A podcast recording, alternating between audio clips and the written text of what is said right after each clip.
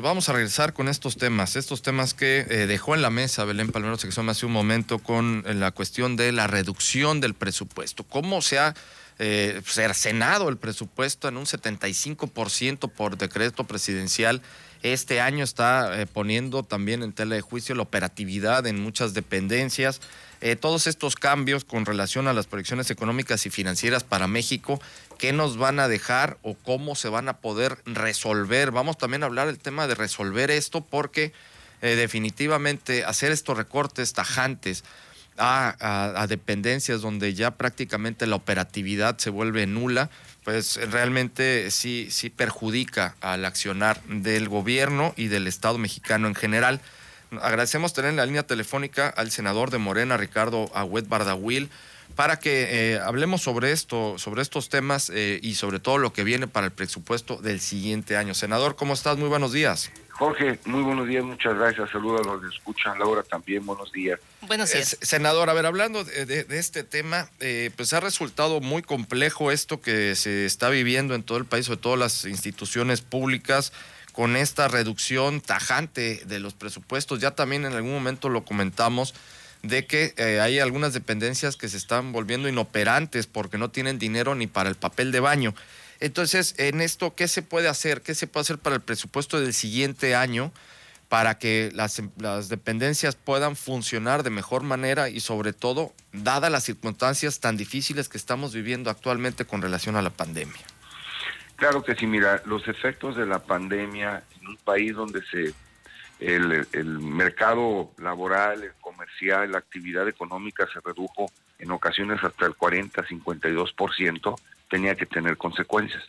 Todos los autoservicios, todos los negocios y todas las cadenas que tienen abiertos los negocios, en cada venta, desde luego, generan impuestos de IVA al consumo, impuesto de la renta y demás.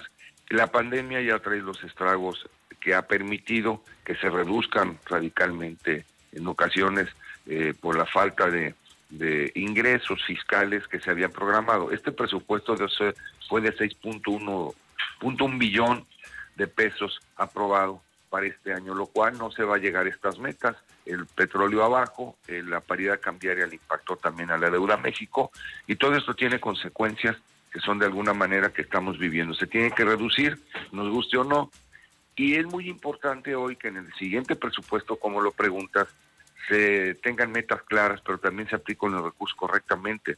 Hay una cantidad de recursos que se devuelven por subejercicios que tienen que ver básicamente en el ramo 033 y también se ve que en el, en el gobierno federal y este mismo año hubo subejercicios por 3 mil millones a nivel general en la República. Esto es muy lamentable porque hay poco recurso y luego no se aplica. ¿Por qué razón? porque las reglas que emiten o en el momento que envían los recursos para ser aplicados, estoy un ejemplo, de la federación a los estados, los estados a los municipios, ya, ya no hay tiempos de aplicarlos correctamente y por las consecuencias que trae en este sentido. Eh, lo que tenemos que ver y estamos eh, en el marco de la eh, ley de responsabilidad a los servidores públicos, pero también lo que estamos revisando es en la ley de disciplina financiera en este próximo ejercicio, y es un trabajo que yo traigo personalmente, en revisar qué pasa con los subejercicios, una iniciativa que revise esta cadena de responsabilidad para inhabilitar al servidor público que tenga penalizaciones, porque fíjate todo un ejemplo, cuando se regresan recursos a la tesorería de la federación porque no se aplicaron o correctamente o ni siquiera se aplicaron, el único que paga las consecuencias es el pueblo, es la gente, que después de todo el ejercicio de la aprobación de un presupuesto, de la discusión de la ley de ingresos, llegan a los estados, eh, se aplican en las entidades federativas, no se aplican, y bueno, pues aquí se quedan sin calles, sin drenaje, sin eh, patrullas, sin aplicarlos en salud. Entonces, el único que lamenta los hechos es el pueblo y no hay consecuencias. En esta cadena de responsabilidad, hoy estamos con esta propuesta que habremos de presentar en el siguiente trimestre legislativo para que se tengan mejores herramientas para responsabilidad y obligar que se apliquen los recursos, Jorge. Senador, entonces para, digo, son temas que son complicados también un poco de, entender, pero para hacerlo un poco más gráfico o más claro, eh, sería básicamente como eh, generar un castigo, podría ser castigar los subejercicios, es decir, castigar a quien no aplique los recursos que llegan directamente para que se apliquen en cada uno de sus estados? Sí, eh, los recursos que vienen etiquetados para programas específicos, en la historia hemos visto durante los años la cantidad de recursos que se tienen que devolver, porque lo que tú no apliques de aquí a fin de año tienes hasta el 15 de enero para hacer la devolución, por, porque no lo supiste aplicar, porque quizás te llegó tarde y las reglas eh, llegaron tarde para la aplicación, eh, porque es una cadena que donde tiene que participar la federación, los estados y los municipios, con reglas más claras para aplicarlos, porque en esta cadena de pretextos y, de circunstancias, cuando la gente eh, requería el pavimento, el drenaje, el agua, es criminal hoy que se necesitan eh, vital líquido para obras hidráulicas, donde la pandemia necesita salud y donde muchas colonias ni siquiera tienen el derecho de tener o este el agua eh, como cualquier en otra colonia, estamos necesitando aplicar recursos que de repente son devueltos. Cuando se necesita seguridad y los recursos que venían etiquetados para el tema de seguridad no se aplicó en patrullas, no se aplicó en capacitación, en todo lo que tiene que ver por alguna inoperancia en la cadena esta. Entonces, sí, te, sí, no puede ser que el único que se castigue sea la sociedad y que no haya en esta responsabilidad quien dé la cara por el, eh, el daño que provoca, pues que no se apliquen los recursos y luego se van de regreso y aparte pueden estar castigados hasta un año por esos programas, por no aplicar los recursos correctamente. El caso también, sí, senador.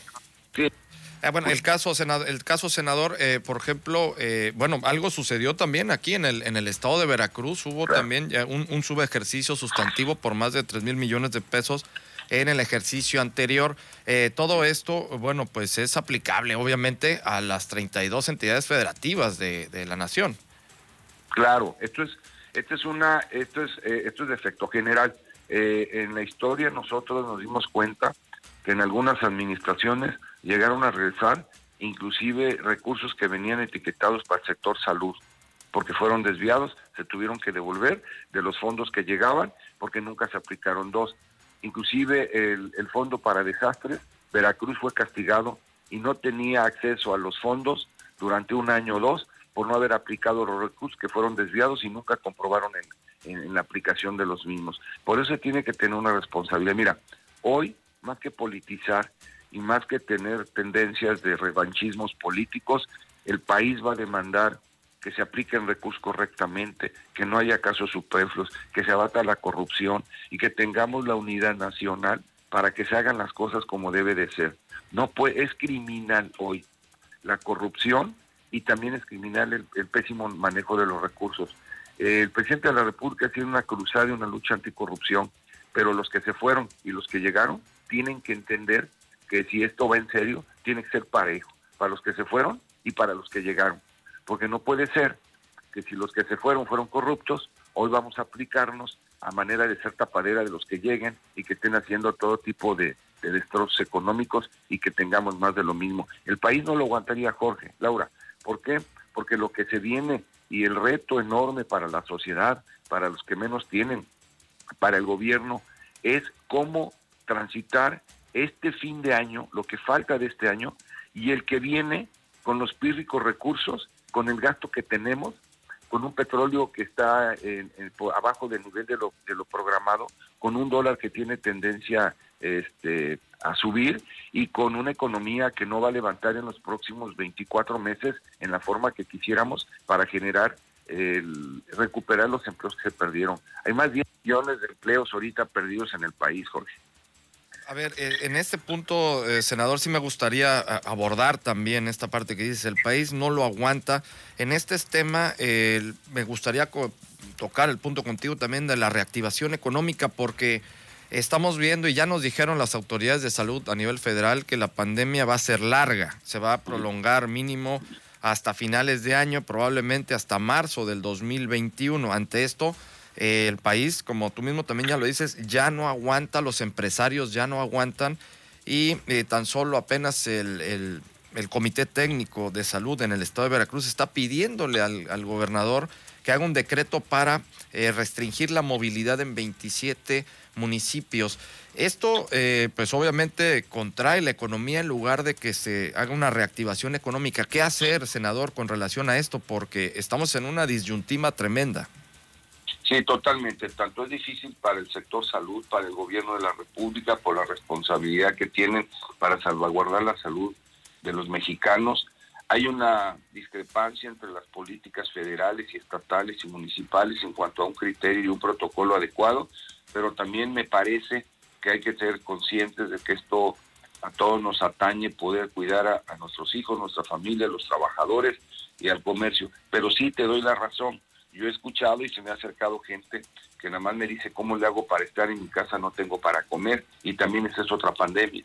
No estamos criticando las acciones de salud ni los intentos que tienen, pero bueno, este, a mí me parece que lo que se está dando y que tenemos que revisar precisamente en, un, en una situación muy seria, cómo compensar y decirle a la gente, llevan cuatro meses, hay gente que ya cerró negocios, van en, en, en este caso el estado de Veracruz con una caída en el tema del impulso, desde luego por el tema de la pandemia, lo entendemos, pero el desempleo es grave, la situación es delicada y luego hay movimientos ya de desesperación de la gente, comprender también que en el marco del cuidado de los protocolos de salud, de la responsabilidad en la movilidad, poder precisamente cuidar la sana distancia, cuidar la limpieza en los negocios, la sanitización, y eso es importante, pero el equilibrio debe estar en que hoy en día el tema económico que estamos viviendo, pero la desesperación de la gente nos puede reventar en las manos.